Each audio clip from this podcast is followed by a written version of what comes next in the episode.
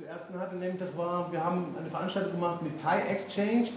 Das ist so ein Netzwerk, von die versucht, internationale Gewerkschaftsarbeit auf die Beine zu stellen und zu entwickeln, die halt mit ähm, Textilarbeiterinnen in Bangladesch, Indien und inzwischen auch in der Türkei versucht, mit entsprechenden Arbeiterinnen hier im Einzelhandel Verbindungen herzustellen. Das läuft jetzt schon mindestens seit, ich weiß, also ich kenne es jetzt seit fünf, sechs Jahren, aber die sind schon viel länger dran und die haben dieses Netzwerk auch schon ziemlich weit ausgebaut. Das haben wir beim letzten Mal gemacht. Und heute gehen wir dann, wie ich finde, dann recht logisch an ein Thema, das die hiesigen Gewerkschaften umtreibt, nämlich das sogenannte Organizing. Ähm, dafür haben wir wieder einen Experten eingeladen, den Jeffrey Raffo. Ich kenne ihn jetzt schon, wir haben vorhin darüber geredet, jetzt sechs, sieben Jahre, ja. zehn Jahre. Irgendwas. Also schon relativ lange. Und weil er kommt aus den USA eigentlich, ist dann schon seit, wie wir festgestellt haben, seit 20 Jahren hier in Deutschland hat hier bei ziemlich vielen, als dieses Thema und dieses Prinzip oder die Idee hier in Deutschland noch relativ unbekannt war, beziehungsweise in den Kinderschuhen steckten, schon ziemlich viel aufgebaut und entwickelt. Inzwischen arbeitet er hier bei Verdi in Düsseldorf, auf der Landes Landesbezirk, und ist dort für die Erschlie sogenanntes Erschließungsprojekt zuständig. Er hat da schon äh, einiges zu dem Kluges publiziert. Davon hat er heute auch zwei Sachen mitgebracht, die wir hinterher dann verteilen können, wenn ihr das noch wollt. Äh, der Jeffrey wird jetzt ungefähr 30, maximal 40 Minuten was erzählen. Ähm, danach können wir natürlich ausgiebig diskutieren. Ich weiß jetzt nicht genau, wann du den Zug nehmen musst. Never mind, okay, er muss nämlich nach Dortmund. Und ähm, Genau, wird erstmal ganz grob skizzieren, was es eigentlich ist, die Idee Organizing, wo das herkommt, was das bedeutet, welche Konzepte dahinter stecken. Und danach habe ich ihn darum gebeten, auch ganz schnell in der direkte Mangel in die Praxis zu kommen und davon wird er halt vor allen Dingen von diesen Verdi-Geschichten erzählen. Und da können wir dann auch gleich schon mit in die Diskussion eingehen und gucken, wie man dann vor allen Dingen auch für die Linksradikalen, überhaupt für die politische Bewegung, die nicht nur am Arbeitsplatz sich vielleicht organisiert, wie wir da verschiedene Konzepte, Ideen transferieren, umbauen können oder für uns auch gebrauchen können. Okay, Jeffrey? Mhm. Dann darfst du bitte. Guten Abend.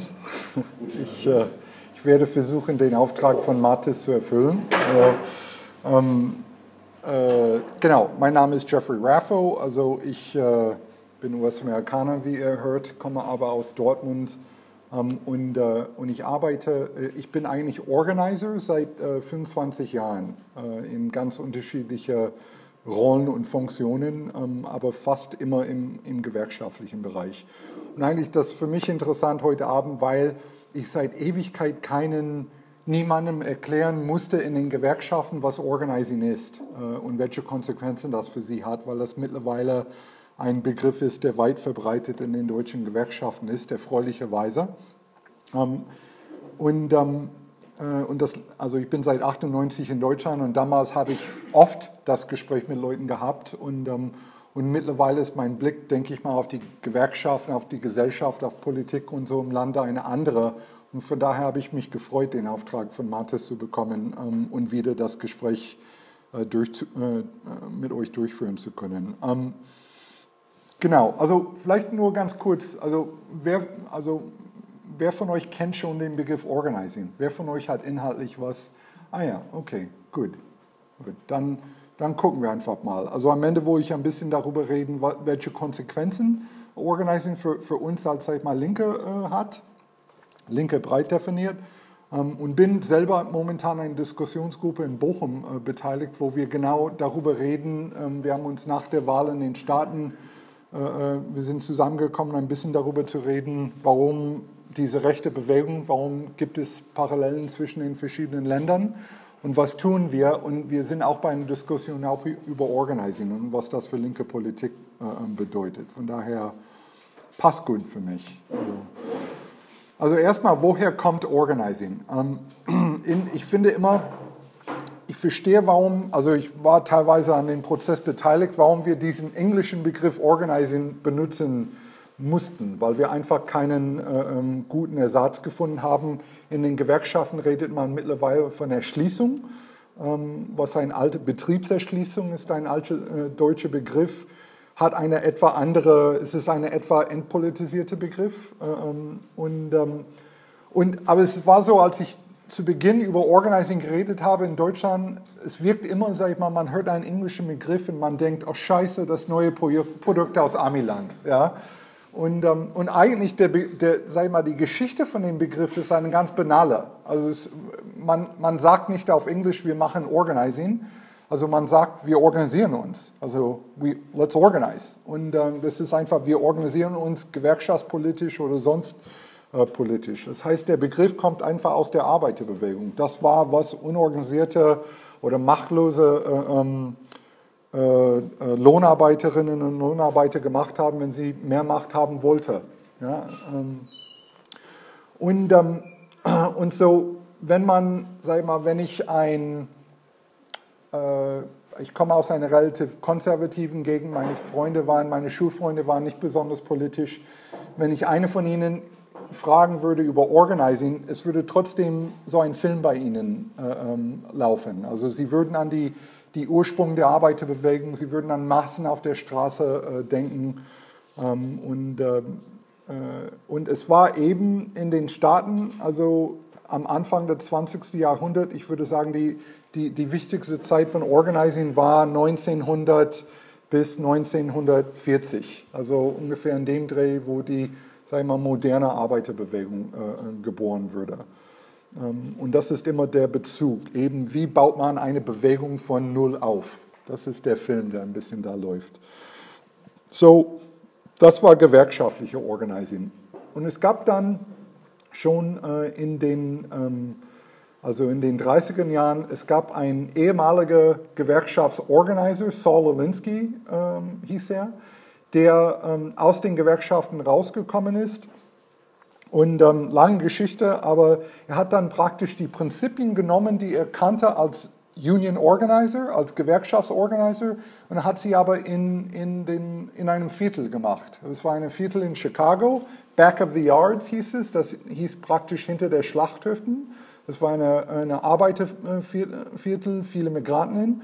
Und er hat dann angefangen, ähnlich wie er damals in den Betrieben gemacht hat, einfach zu gucken, welchen Anliegen haben die Leute in dem Viertel und wie können wir, äh, wie können uns, wir uns zusammenschließen, und, um mehr Stärke aufzubauen und etwas umzusetzen. Und daher kommt der Begriff dann Community Organizing. Eben dieses Prinzip, was genau ein, im Grunde genommen genau wie man in einem Betrieb arbeiten würde, aber eben in einer Community, in einem Viertel oder in einer Migrantengruppe oder wie auch immer.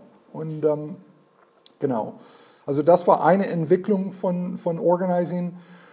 Und, ähm, aber beide sind, sag ich mal, also Gewerkschaftsorganizing ist in den Staaten mindestens relativ ausgestorben. Also wie in vielen Ländern, also die Gewerkschaften haben eine gewisse institutionelle Macht erreicht und dann war es ihnen scheißegal, was mit Unorganisierten passiert. Sie haben eher ihre äh, bestehenden Mitglieder ähm, bedient und, ähm, und unterstützt. Und äh, Community Organizing hat einen gewissen Ablauf in den 68er. In den Staaten war Saul Linsky eine ganz wichtige Figur für die 68er. Ähm, und Community Organizing ist da wichtig geworden.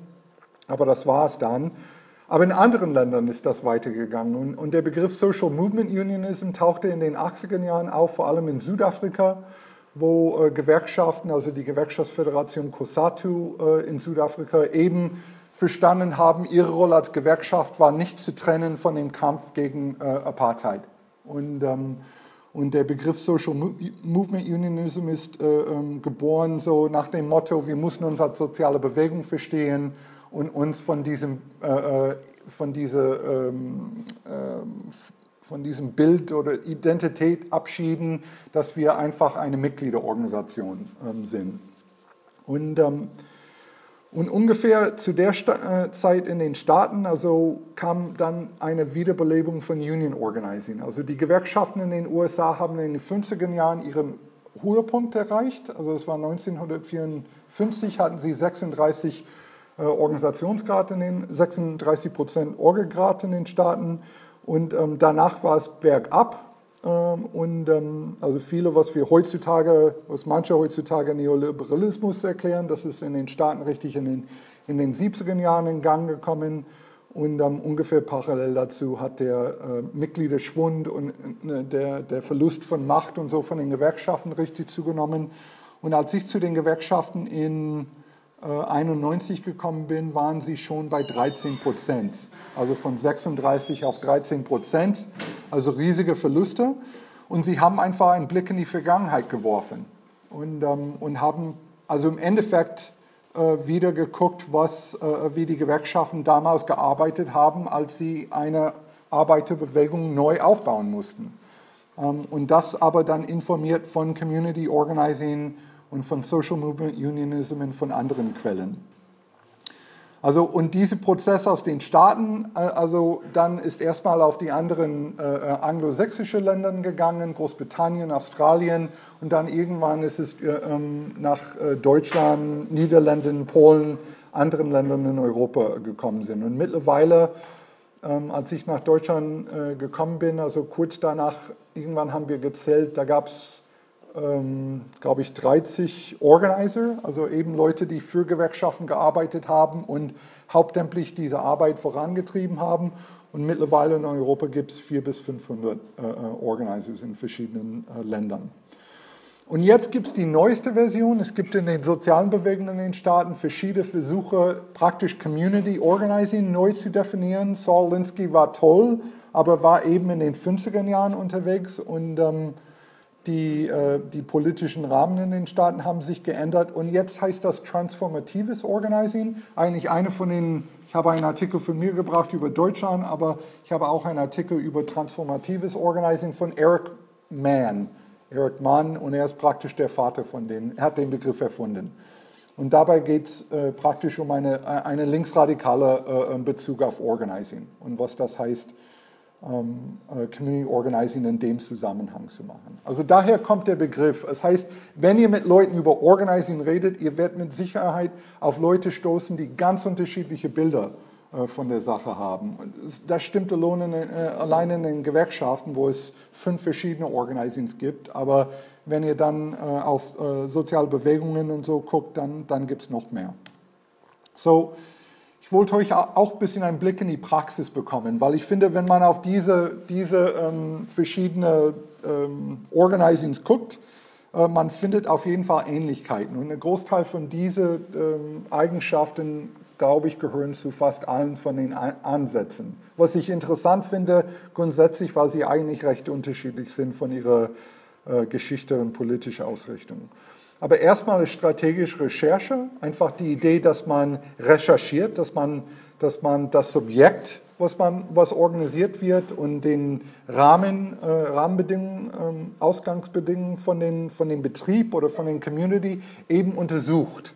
Und ganz konkret, nicht nur theoretisch, was ist unsere politische Haltung dazu, sondern welche Infrastruktur steckt da drin, welche Struktur, wer, wer sind die, wo, wo liegt die Macht, wer trägt die Entscheidungen, also ähm, dass man richtig ähm, strategisch äh, äh, drauf guckt. Also nicht nur inhaltlich politisch und, ähm, und es ist keine Marktanalyse, es ist wirklich eine Analyse, mit der man handeln kann. Also strategische Recherche. Und dann Anliegen oder Themen. Man, wenn ihr mit Leuten redet, die Organizing machen, ihr werdet immer über Anliegen und Themen hören. Und das ist eben die Idee, wir kommen nicht auf Leute mit unseren Inhalten, ähm, sondern wir hören genau zu, welche Anliegen oder welche Themen die Leute selbst haben. Und wir holen sie da ab. Ja, und so, wie genau finden wir bei jemandem heraus, welche Anliegen sie haben und wie bewerten wir die Anliegen, mit welchen können wir handeln, ist einfach ein ganz wichtiger äh, ähm, Werkzeug äh, bei Organizing. Und das kommt dann darauf hin, dass, sag ich mal, die wichtigste Kommunikationsmittel in Organizing ist direkte Kommunikation. Ähm, und das heißt, also wir, wir kommunizieren nicht hauptsächlich über, über Flugblätter oder über, ja, es ist das wichtigste Waffe von den Gewerkschaften, ja, oder ähm, über Blogs oder Webseiten, sondern es geht um eins zu eins Gespräche vor allem zwischen äh, Organizer, von mir aus hauptamtlich und Beschäftigter oder zwischen aktiven Mitgliedern und äh, unorganisierten Beschäftigten und so weiter und so fort. Ähm, das ist ein Kollege, der ähm, einen Standort von Objektbetreuerinnen bei Deutsche Annington besucht. Also sie arbeiten total verteilt und, ähm, und wir mussten sie erreichen. Mathis und ich sind durch Frankfurt gefahren und haben äh, Objektbetreuer ausgesucht und, äh, und wir haben mal auf die Tour geklopft und dann muss man eben ein Gespräch mit ihnen anfangen. Sie kennen dich nicht und dann irgendwann in die Tour kommen und sitzen und ihre Anliegen herausfinden und ihnen ein bisschen erzählen, was ihr vorhabt. Also das, ist ein, ein, ein, das sind Kompetenzen, die man für Organizing lernt. Ähm, aber eine ganz wichtige Idee dahinter ist Wut, Hoffnung, Aktion. Also das ist praktisch eben die Musik, wie man das in einem 1 zu 1 Gespräch äh, macht. Und diese Wut, Hoffnung, Aktion Prinzip taucht immer wieder bei Organizing auf. Wie führen wir ein Treffen und so weiter. Und die Idee ist erstmal so, ihr müsst euch einen Betrieb vorstellen. Da arbeiten Leute, sie sind seit mehr als 20 Jahren in dem Betrieb. Ähm, es ist eben scheiße in dem Betrieb, weil wir im Kapitalismus unterwegs sind, aber sie haben sich daran gewöhnt. Ja? Und, ähm, äh, und die Frage ist dann, wie rede ich mit so jemandem und bringe sie in Bewegung? Ja? Und, ähm, und die Idee ist einfach, grundsätzlich, dass erstmal ich muss finden, wo ihre Wut liegt, also eben was sind ihre Anliegen, was sind die Themen, die für sie wichtig sind, äh, welche Betroffenheit haben sie bei den Themen. Und dann muss ich ihnen eine glaubwürdige Hoffnung anbieten, dass sie das ändern können. Und dann, wenn sie äh, äh diese Hoffnung haben oder wenn sie meine Vision verstanden haben, wie das besser sein könnte, dann muss ich sie an, an die Lösung von dem Pro Problem beteiligen. Teilweise, weil Sie werden erstmal überhaupt stark genug sein, um das Problem zu ändern, wenn sie aktiv werden, ganz klar. Aber auch, also immer Kapitalismus macht uns, oder das System in sich macht uns passiv. Und der einzige Weg aus der Passivität ist, dass man in Handlung kommt. Ja? Und, ähm, und das sind also drei einfache Wörter, aber sie bieten eine ganz wichtige Orientierung an, wenn man eben in einem Gespräch ist. Weil man weiß, sag mal, wir reden mit jemandem und wir merken, sie haben ein Anliegen, ja, also Lohn, Scheiße, ja, und, ähm, und dann reden wir über, wie kann das besser sein, von mir aus ein Tarifvertrag oder sowas. Und dann reden wir darüber, über die Aktion. Ja, dann, dann musst du dich mit deinen Kollegen Kollegen in deiner Abteilung zusammenschließen, zum Treffen kommen oder an die Aktion teilnehmen. Und dann zögern sie, wie das oft ist. Ja, wenn wir Leute fragen, macht ihr was, dann zögern sie. Und sie sagen, das bringt sowieso nichts. Dann wissen wir, es fällt ihnen die Hoffnung. Also entweder unsere Vision ist scheiße, was möglich ist, ja, oder ähm, sie haben die nicht verstanden. Ja, oder sie haben sie vergessen, weil sie nervös waren, weil, sie, äh, weil wir sie gefragt haben, etwas zu tun. Und das bietet einfach eine ganz wichtige äh, Dynamik für uns in dem Gespräch, einfach wie wir mit Leuten umgehen. Gut, direkte Kommunikation, ganz wichtig. Also, aber es ist nicht so, dass wir einfach in einem Betrieb sag ich mal, loslatschen und Leute anquatschen. Also es geht darum, eine Machtbasis, eine Basis in einem Betrieb aufzubauen von Leuten, die selbst bestimmen, welche Themen sie haben und welchen Weg sie gehen. Und, äh, und dafür, damit sie stark in dem Betrieb sind, dann muss man eben eine Struktur aufbauen, der dann den Betrieb abdeckt, wo wir in alle Abteilungen sind und Schichten und Gruppen. Wenn es 50 Prozent Frauen in einem Betrieb gibt, dann ähm, dann soll eben in den Kreis von Leuten, die aktiv sind, eben auch ungefähr 50 Prozent Frauen geben. Ähm, und der Begriff, es gibt ein paar englische Begriffe, die da geblieben sind, heißt Mapping, also das ist praktisch Kartierung auf Deutsch. Und Mapping sind, ist einfach eine grafische Abbildung von einem Betrieb, so ein Lageplan. Wo arbeiten Leute? Ähm, aber es kann auch eine grafische Abbildung von den sozialen Kreisen in einem Betrieb. Wir wollen einfach sehen, welche Gruppen bilden sich in dem Betrieb zu gucken, dass man aus jeder Gruppe jemanden hat dabei, also ähm, damit wir eben Beschäftigte erreichen können mit unseren Inhalten und damit sie ähm, selber eine Struktur haben, mit dem sie in dem Betrieb handlungsfähig sind. Ja? Und eine wichtige Idee dabei ist noch ein englischer Begriff, tut mir leid, aber es heißt Ratings, also Ratings oder Einstufungen. Also das ist so eine, eine Denkweise für uns, wir reden mit, sag mal, 100 Beschäftigte ähm, und wir stufen sie entweder als Einser, Zweier, Dreier, Vier oder Fünfer.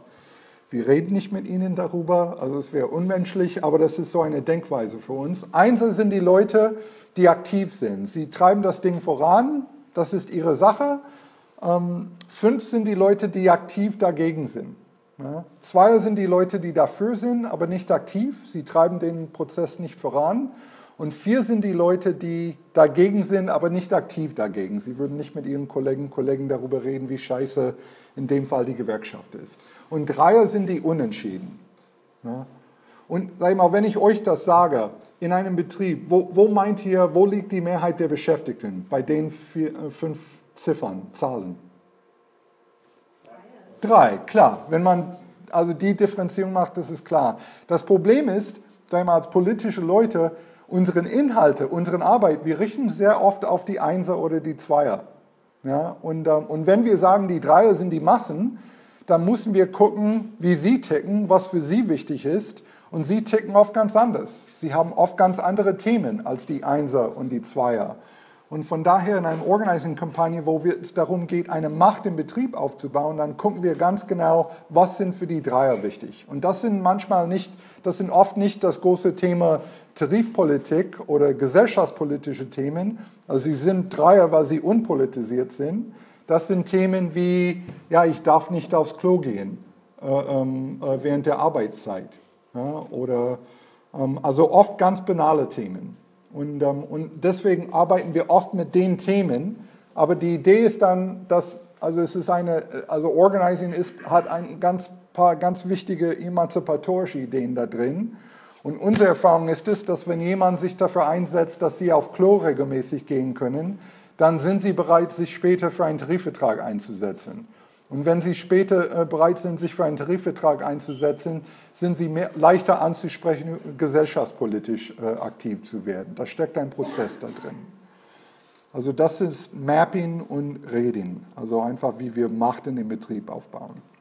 So, ich habe gesagt, es geht um den Auf- und Ausbau von einer, einer Basis, einer Mitgliederbasis, einer aktiven Basis.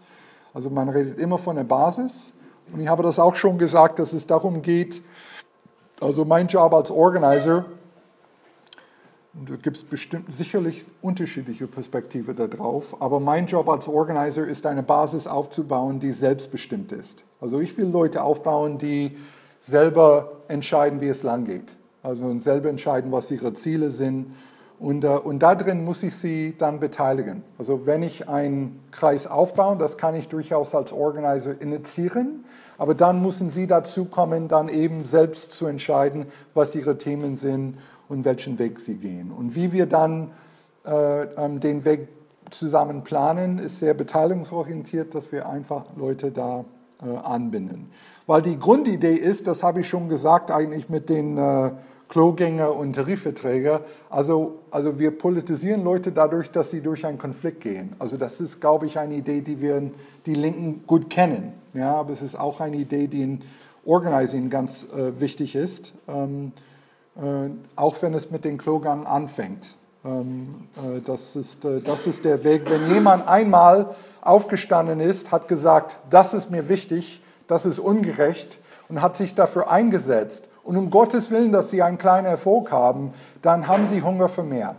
Ja, und, äh, und das steckt eine ganz wichtige äh, Politisierung. Also ich verstehe Organizing in gewerkschaftlichen Kontext als ein Einstieg in eine Politisierung für Leute, also die oft dann weniger Zugang zu politischen Diskussionen, äh, Diskurs haben. So, die Idee ist dann nicht nur, dass wir Leute politisieren, also, sondern auch, dass sie dann nachhaltig Macht entwickeln. Also eben, wir wollen nicht einfach Tamtam -Tam machen, weil ich gerne, weil ich links bin und gerne Politik mache, sondern wir wollen eben, dass Leute stärker sind und dass es auch so bleibt. Ja. Genau.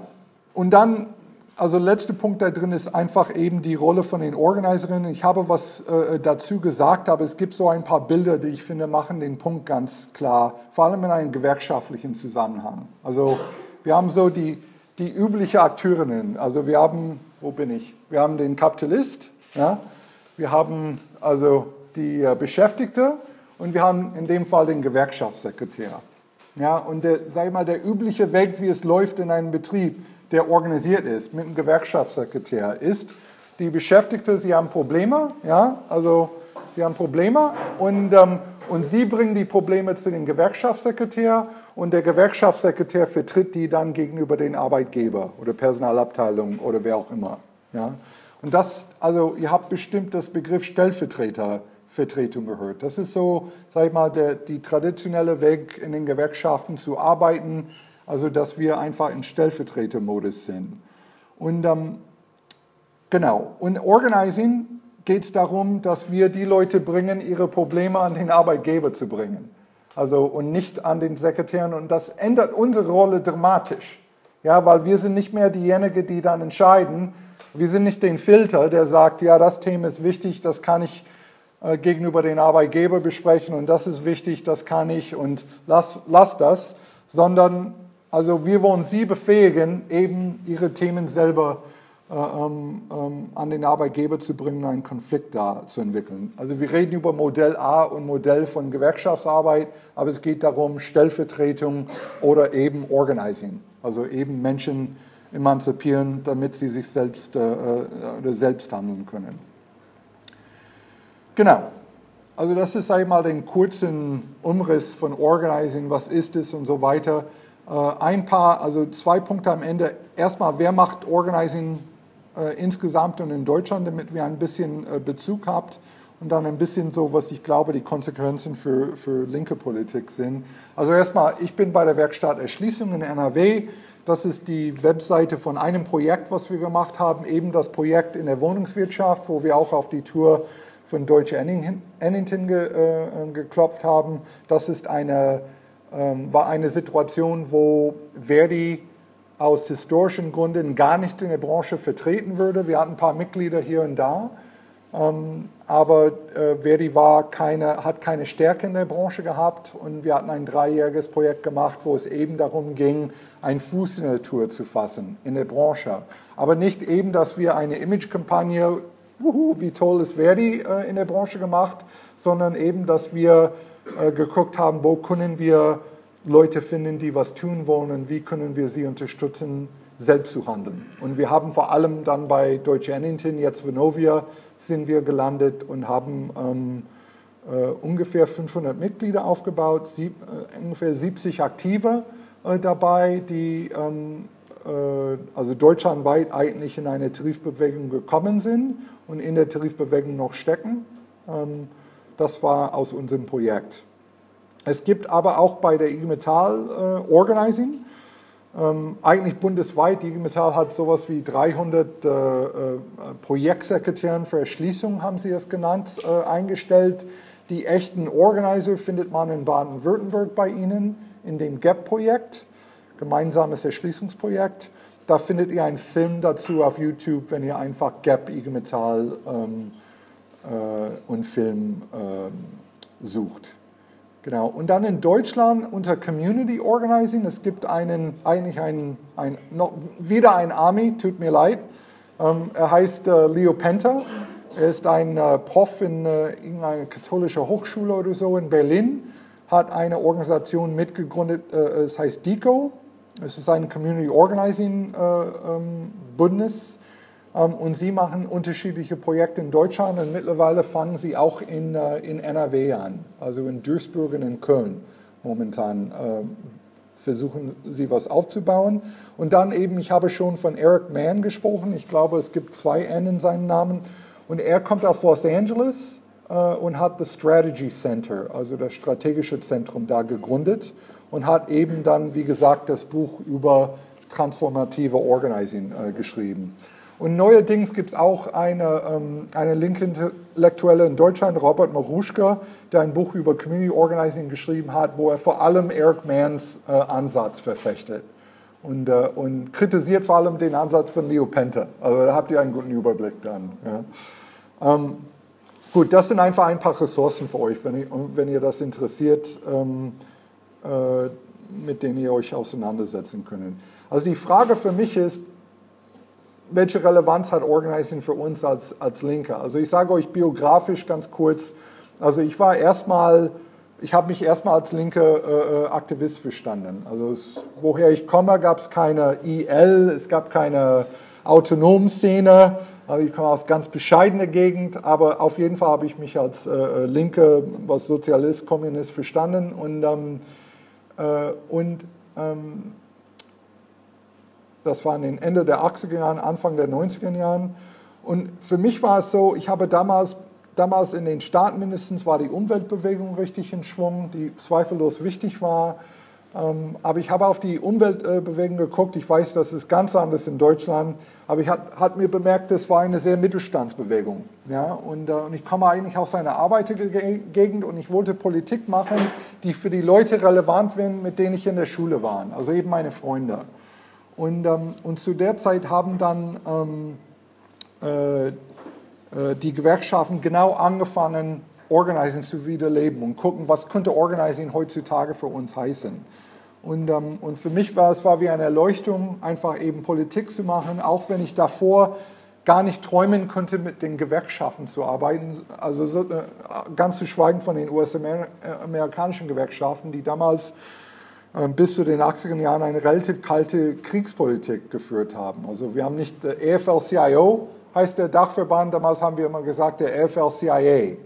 Aber viele, sag ich mal, junge Leute ähm, sind in die äh, Gewerkschaften gekommen, weil wir eben verstanden, also diese, diese Chance, Organizing aufzubauen, als Chance auch die Gewerkschaften zu verändern, äh, verstanden haben.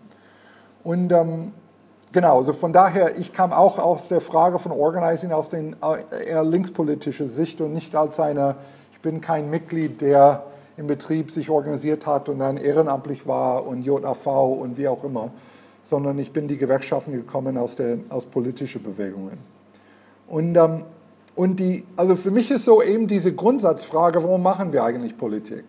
Ja, also eben diese berühmte Fragestellung von Marx, wollen wir einfach die Verhältnisse analysieren oder wollen wir sie verändern? Und, ähm, und das ist für mich eine ganz, ich finde, es ist oft so als Linke, dass wir, also wir nehmen ganz inhaltlich spannende Projekte auf und Initiative, ergreifen viel Initiativ, aber es ist oft so, dass wir nicht gucken, wie wir nachhaltig äh, Macht aufbauen können und Stärke aufbauen können. Und das steckt für mich ganz wichtig da drin in Organizing, dass es darum geht, eine Basis aufzubauen. Also und auch nicht eine Basis, die ich als von mir aus linker Aktivist bestimme, sondern die, Leute selbst in diese Basis äh, stimmen. Ob sie Leute aus ländlich sind, ob sie Migranten sind, ob sie Frauen sind, ob sie Männer sind, was auch immer.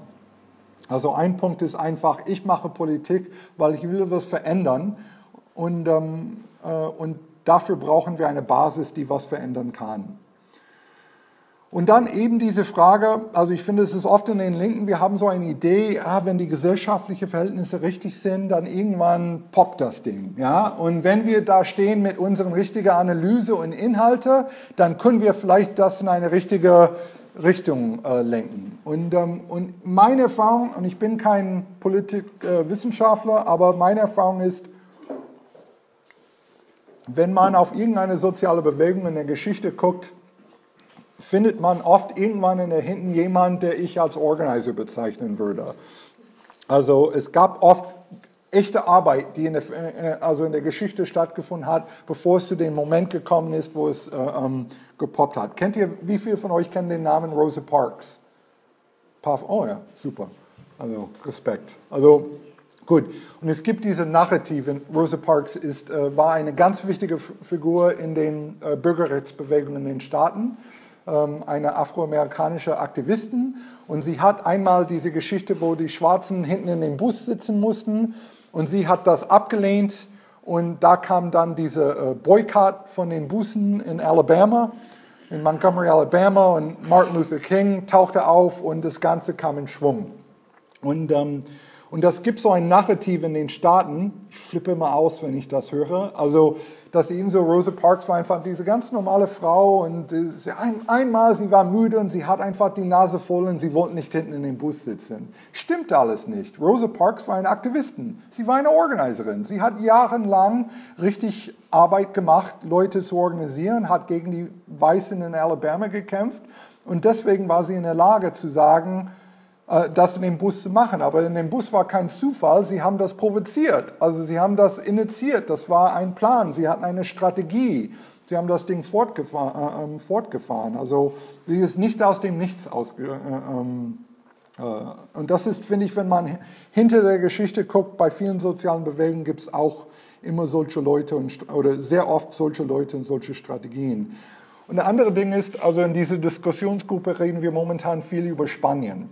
Und mir fällt schon auf, wenn ich auf Spanien gucke, also diese ganze ähm, äh, Rechtsbewegung, die wir sonst überall in Europa haben. Es gibt bestimmt ein paar Spanienkenner hier, äh, die mir erklären werden, dass ich das falsch habe. Aber ich haue die These äh, trotzdem raus. Also ich finde, wenn man auf Spanien guckt, es gibt nicht diese vergleichbare rechtspopulistische Bewegung dort, wie es hier gibt. Und die Frage ist, warum?